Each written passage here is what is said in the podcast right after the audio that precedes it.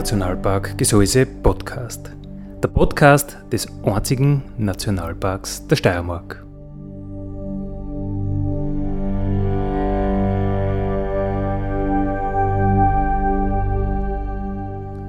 Alle zwei Wochen neu mit Themen aus dem Nationalpark Gesäuse und aus der Nationalparkregion. Daddy,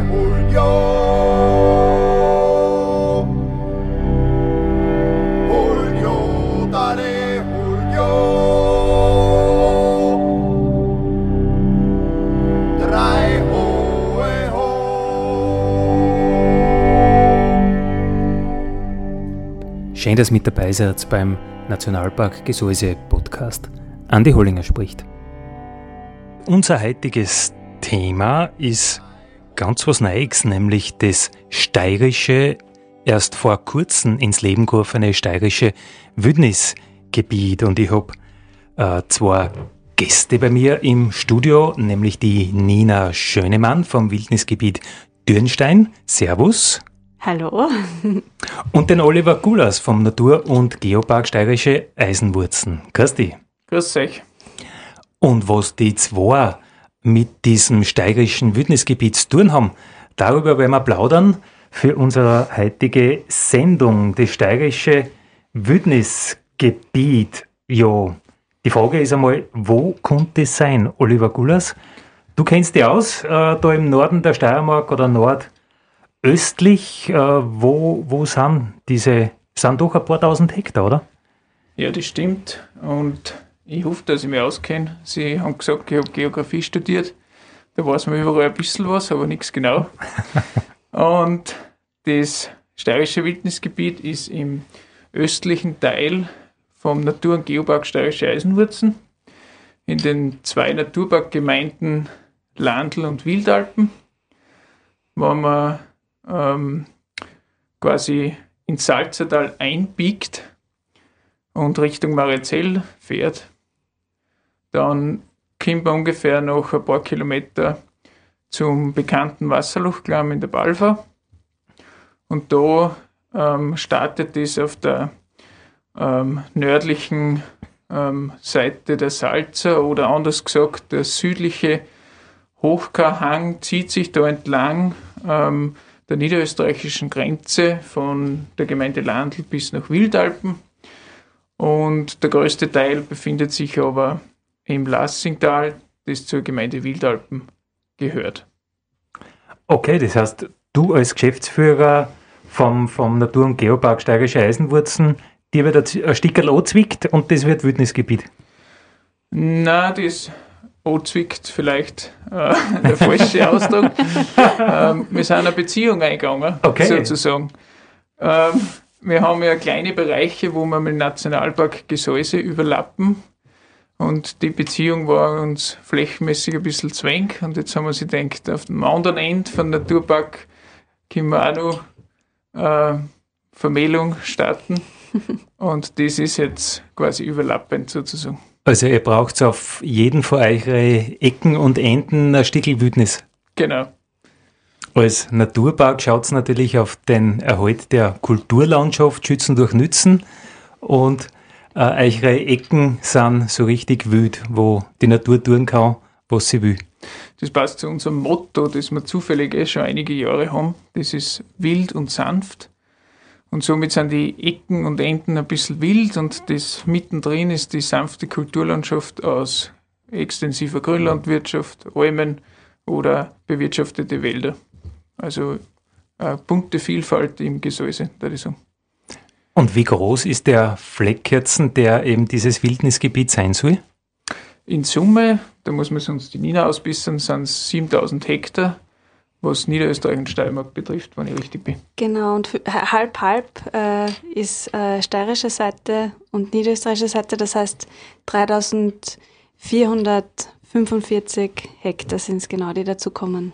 Okay, also ihr, ihr geht eine weitere Beziehung ein. Es kommt ja äh, Niederösterreich äh, dazu, sozusagen das Wildnisgebiet Dürnstein, das dann direkt an das steirische Wildnisgebiet angrenzen soll oder eigentlich ist ein gemeinsames Wildnisgebiet dann mit 7000 Hektar? Es ist tatsächlich erstmals in Österreich äh, über zwei Bundesländer ein Schutzgebiet mit einer Schutzgebietsverwaltung. Also das ist wirklich eine große Sensation für den Naturschutz. Ja, da müssen wir eh noch plaudern, wie euch das gelungen ist, weil bundesländerübergreifend äh, Projekte zu machen, das ist ja gar nicht so einfach. Ihr hört es, Nationalpark Radio und heute plaudern wir übers erste, übers einzige steirische Wildnisgebiet im Lassingtal, das äh, ein Teil vom Natur- und Geopark Steirische Eisenwurzen ist und grenzüberschreitend, bundesländerübergreifend mit dem Wildnisgebiet Dürnstein äh, ja, ein großes Wildnisgebiet ergibt, 7000 Hektar, wo die Natur äh, Vorrang hat, wo sich der Mensch wirklich ganz, ganz äh, stark zurücknimmt, nur viel stärker als in einem Nationalpark. Nina Schönemann, du bist Managerin vom Wildnisgebiet Dürnstein. Wie ist euch das gelungen, über Bundesländergrenzen hinweg da äh, was auf die First stehen? Äh, gute Nerven. Geduld. Äh, und, ja, und dazu muss ich sagen, das war ja nicht, äh, das war ja nicht nur unser Verdienst. Also da, ähm, da muss man schon sagen, da haben äh, zum Glück sehr viele ähm, Menschen sich sehr bemüht, ähm, von der steirischen Landesregierung angefangen über die Bundesforste, über private Sponsoren, die, die das ganze Projekt unterstützt haben. Ähm, und ja, so mit viel Geduld, also da haben alle immer wieder ähm, die Nerven wieder sich beruhigen müssen. Und jetzt sind wir alle eigentlich sehr froh und sehr stolz, dass es gelungen ist. Das heißt, es war schon ein jahrelanger Prozess, bis, bis das in die Wege geleitet werden hat können.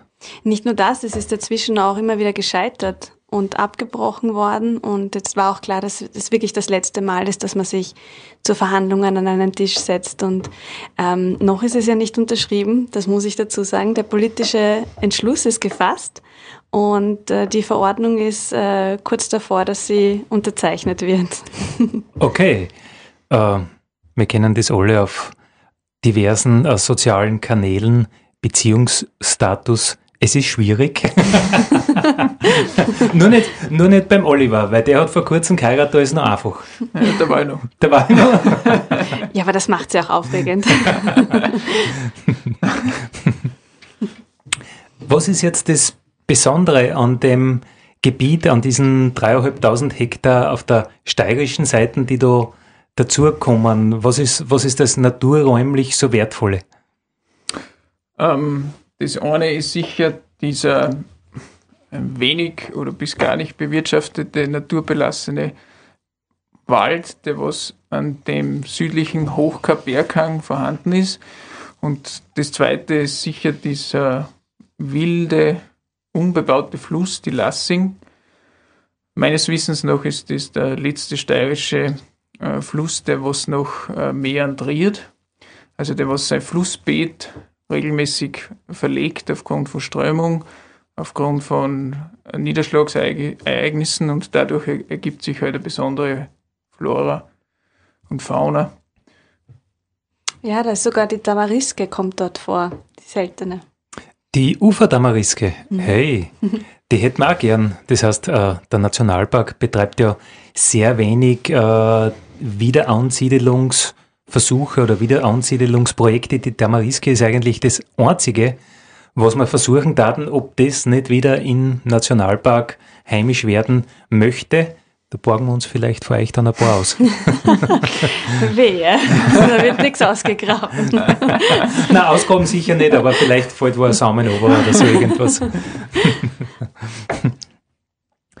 äh, was bedeutet das jetzt für Besucher, wann sie in Zukunft äh, in, diese, in diese Region kommen, in dieses Gebiet kommen? Ich denke, Bewohner wird es keine geben, oder? Da wird es keine Ortschaften geben, wird es keine Häuser geben. Was bedeutet es für Besucher? Ähm, ja, das ist die spannende Herausforderung. Ähm, ich habe das auch vor kurzem gesagt, du kannst irgendwie beides machen, weil ähm, lokal oder generell die Leute halt manchmal so sagen, ich will nichts Neues, ich will, dass nichts passiert.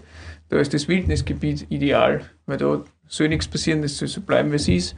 Und auf der anderen Seite wird manchmal vielleicht ein bisschen ähm, darüber gemotschert, dass nichts passiert.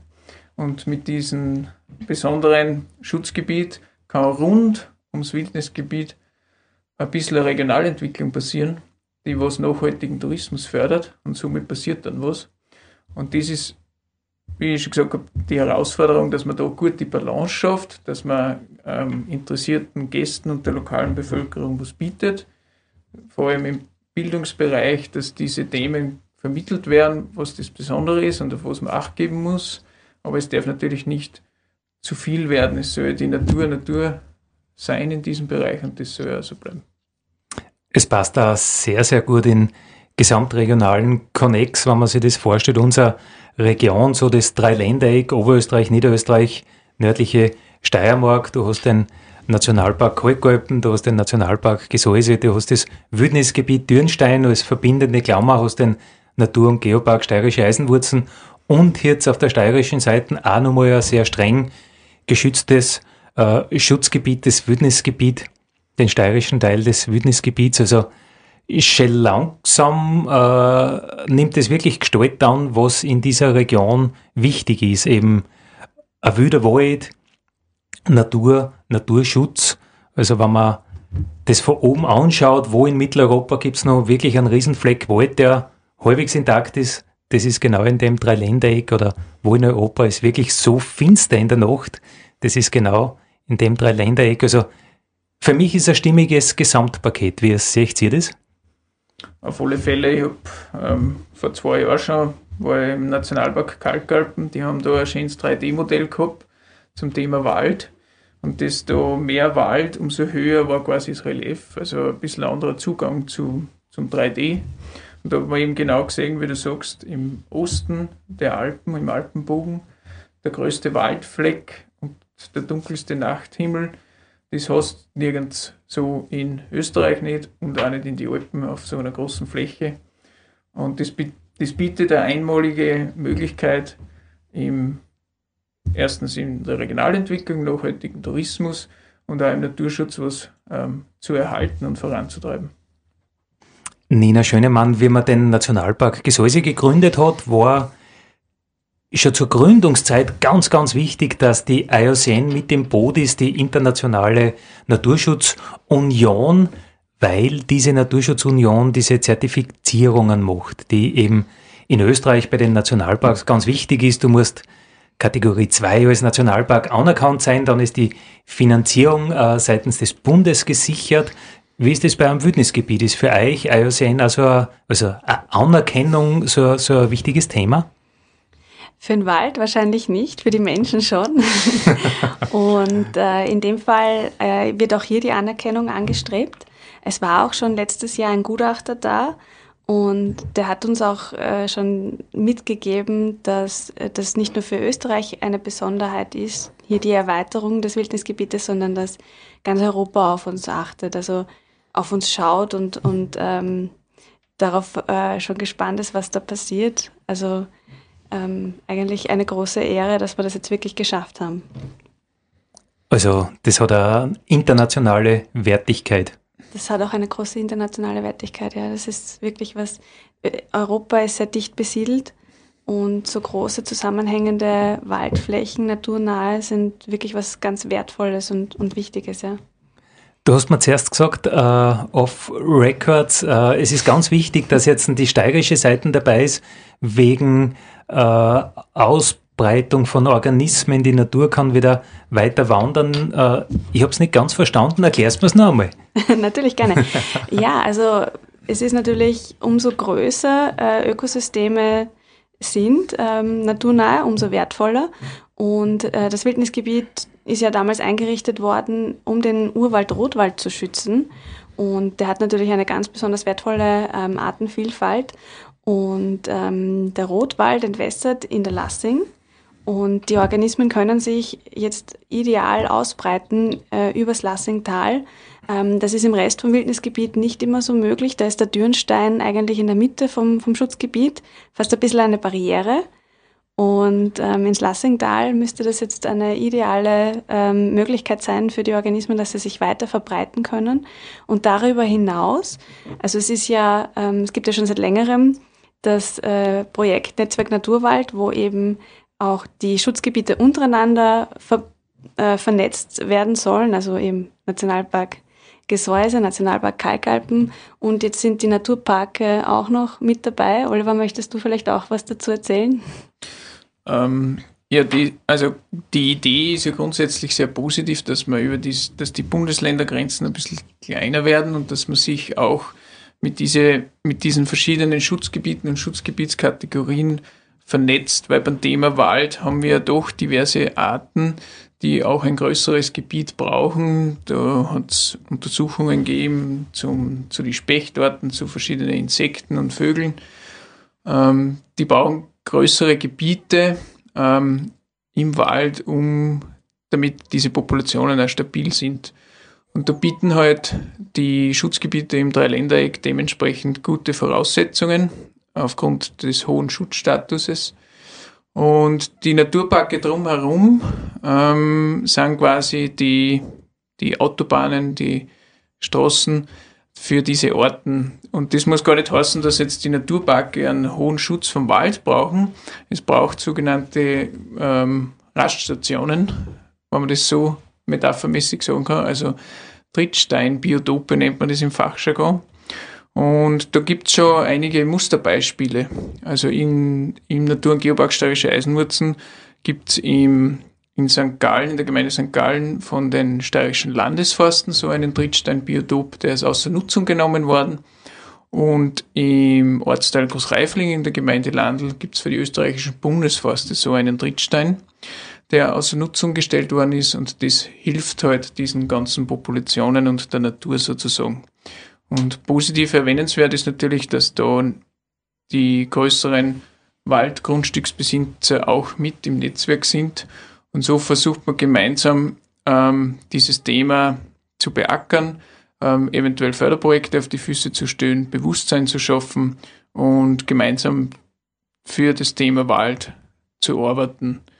Das heißt, es braucht nicht nur außer Nutzung gestellte Wälder, es soll und braucht auch bewirtschaftete Wälder, weil der Wald ist ja auch für vielfältige Funktionen da. Erholung oder Wirtschaftswald.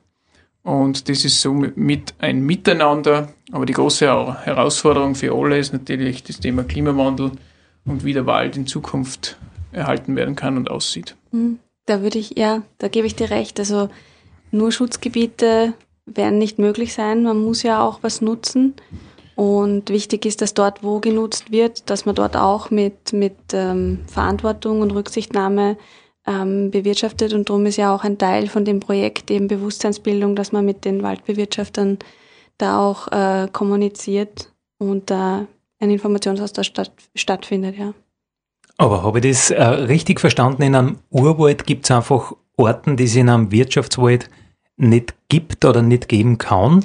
Und diese Urwaldorten werden über, über Korridore, über ein Netzwerk praktisch, können sie die trotzdem austauschen und können, können die genetische Vielfalt äh, erhalten.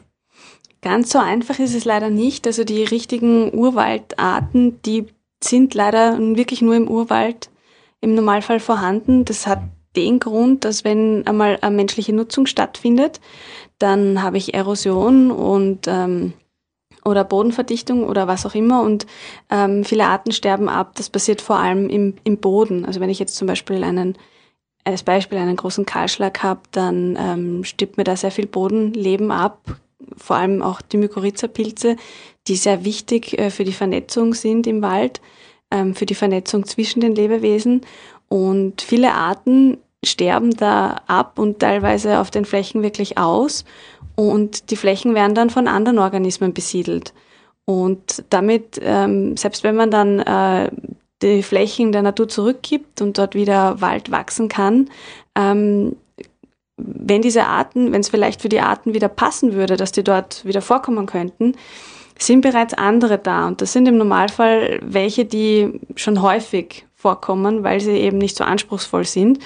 Und das ist eben der Grund, warum manche Arten wirklich nur im Urwald vorkommen und sich auch nach einer Außernutzungnehmung nicht mehr etablieren können. Drum ist Urwaldschutz so wichtig. Nichtsdestotrotz gibt es sehr, sehr viele Arten, die es durchaus schaffen, sich wieder zu etablieren. Und darum ähm, ist eben auch äh, Wildnis zulassen sehr wichtig. Also wenn sich der Mensch dann mal zurücknimmt und ähm, keine Nutzung mehr stattfindet, dann lässt man eben Wildnis zu. Und dort können dann durchaus äh, sehr, sehr viele Arten wieder vorkommen.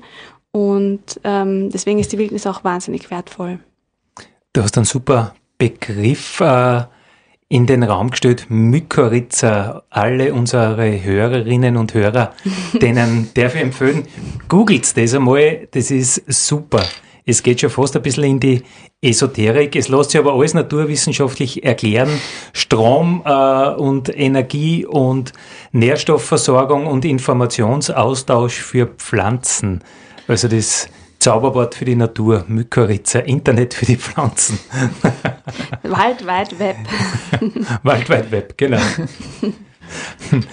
äh, wir haben gehört, Wildnisgebiet ist noch ein strengeres Schutzgebiet als diese Nationalparks, die österreichischen Nationalparks. Beim Wildnisgebiet geht es wirklich nur mehr um die Natur und der Mensch ist in vielen Bereichen gar nicht mehr äh, als Gast so gern gesehen was für die Natur super ist.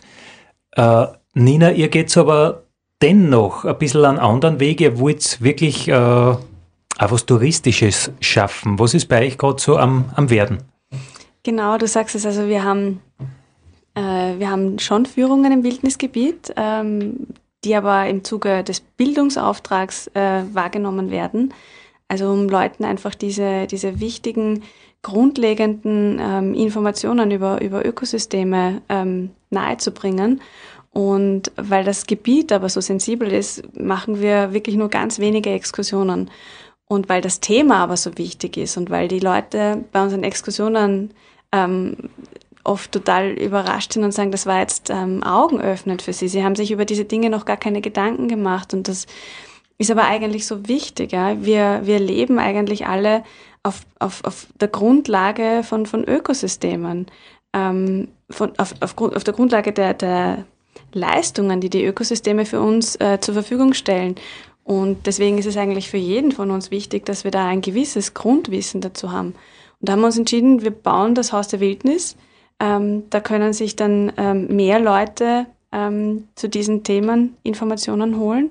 Ähm, wir haben dort ein sehr umfangreiches Angebot. Es gibt eine Ausstellung. In der Ausstellung bemühen wir uns, dass wir wirklich diese Inhalte, die wir äh, bei unseren Exkursionen normalerweise ähm, rüberbringen, dass wir die dort auch sehr spannend und vielleicht sogar emotional ähm, an, die, an die Besucher ähm, übertragen können und ähm, aber auch jeder was mit nach Hause nehmen kann. Also auch Informationen dazu, was jeder eigentlich selbst machen kann, bis hin zu Nachschlagewerken. Es gibt eine Wildnisbibliothek, die man sich auch dann daheim öffnen kann und Dinge nachlesen kann und einen Wildnislehrpfad, wo man daheim virtuell durchs Wildnisgebiet äh, gehen kann und ähm, generell ähm, eine Anlaufstelle für jeden, der sich eigentlich zu diesen Themen informieren möchte. Aber auch für Unternehmen, ähm, die in Richtung Nachhaltigkeit gehen möchten.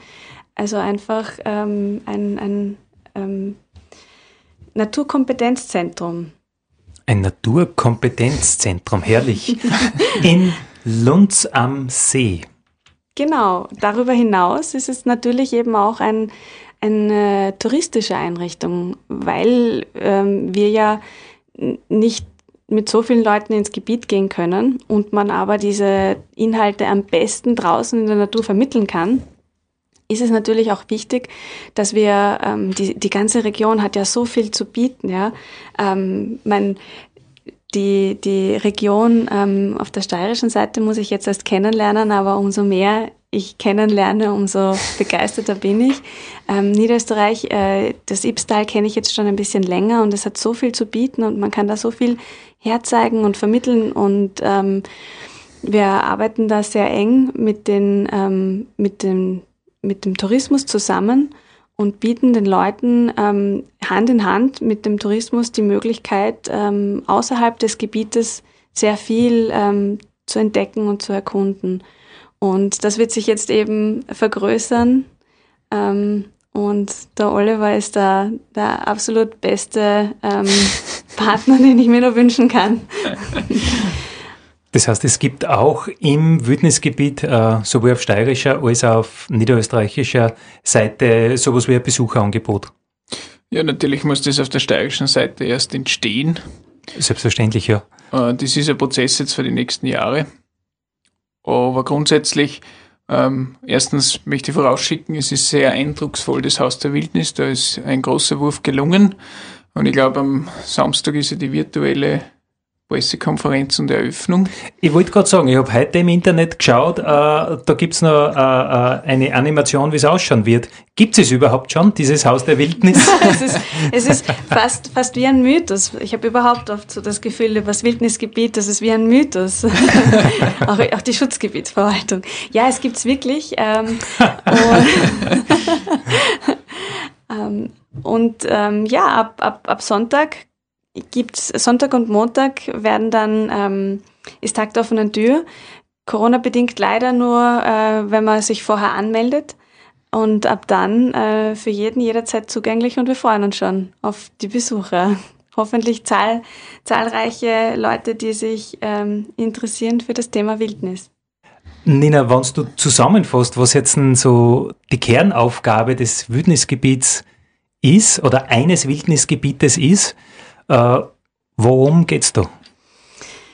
Ja, äh, die Zielsetzungen im Wildnisgebiet sind eben äh, vor allem Natur Naturschutz. Wir haben auch ein bisschen äh, einen Bildungsauftrag und äh, einen Forschungsauftrag. Das heißt, in sehr begrenztem Ausmaß findet auch Forschung statt, aber vor allem eben Naturschutz und, in, ähm, und, und ähm, um es genau zu beschreiben, Prozessschutz. Das heißt, es werden natürliche Prozesse geschützt und das bedeutet, dass ähm, absolut äh, Non-Intervention. Der Mensch greift gar nicht ein. Wenn eine Lawine abgeht, dann ähm, bleibt das Holz nachher liegen. Wenn das Holz in den Bach äh, hinunterfällt, dann bleibt es auch dem Bach erhalten. Ähm, wenn ein Sturm ist und die Bäume fallen um, dann passiert das. Das ist äh, im Vergleich äh, zu anderen äh, Methoden ähm, passiert das gar nicht so häufig im Naturschutz. Also man hat häufig äh, den bewahrenden Naturschutz zum Beispiel. Es gibt irgendetwas, das sehr wertvoll ist, ähm, wie eine Orchideenwiese und dann bemüht man sich, dass man das dort in dem Zustand erhält. Beim Prozessschutz ist es wirklich äh, so, dass man nirgendwo hin will, dass man einfach nur zuschaut und die Prozesse zulässt. Und das ähm, bewirkt halt, dass Evolution äh, völlig äh, ungehindert vom Menschen stattfinden kann. Und es gibt eben sehr wenige Gebiete nur noch, ähm, wo das möglich ist. Das ist aber extrem schwierig für den Menschen, oder? Äh, zuzuschauen, aber nicht einmal richtig schauen zu dürfen. Also, wenn du sagst Forschung, auch nur im ganz eingeschränkten Maße.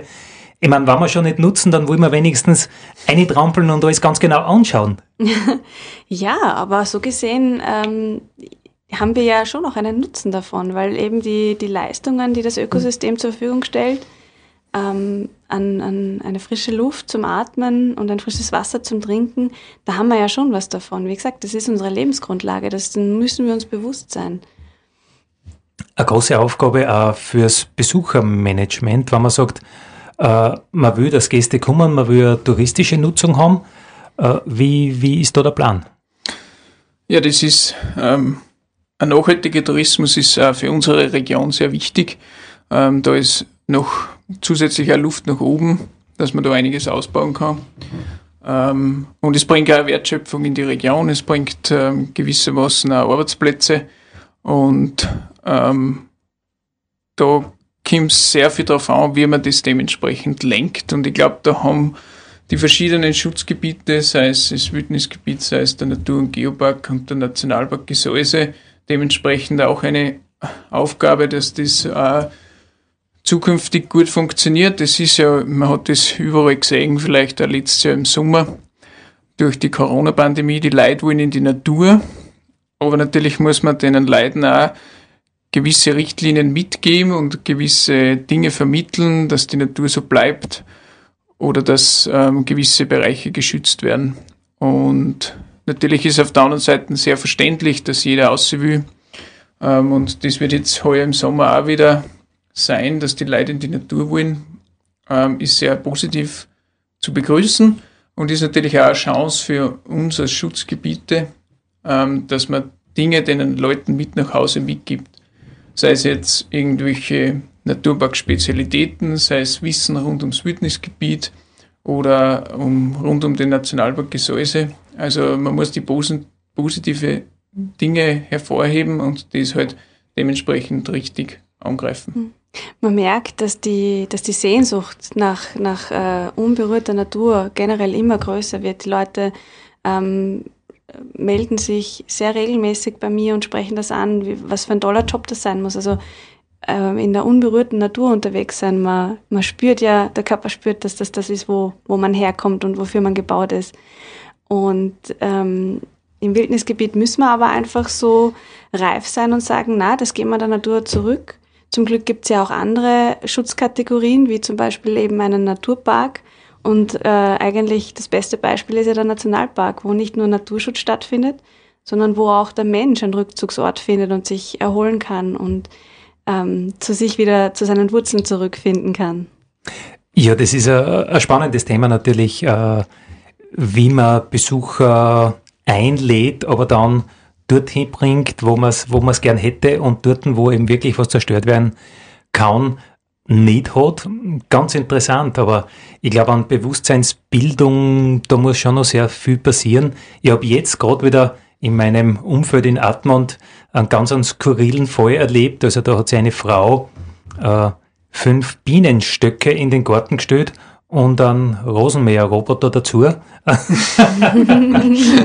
also es geht uns die Arbeit, glaube ich, nicht aus. Ja, na, wir, wir bemühen uns im Haus der Wildnis auch den Leuten Ideen mitzugeben, äh, wie, sie sich, wie sich eigentlich jeder ein Stück Wildnis ähm, selbst äh, erhalten kann. Also angefangen eben von den, äh, von den, von den ähm, Waldbesitzern, die in ihrem eigenen Wald äh, einzelne Wildniselemente zulassen können, aber das ist ja auch bei jedem daheim im Garten oder am Balkon und selbst in der Stadt, ähm, am Straßenrand, überall kann man ein bisschen Wildnis zulassen und das äh, tut uns allen gut, glaube ich.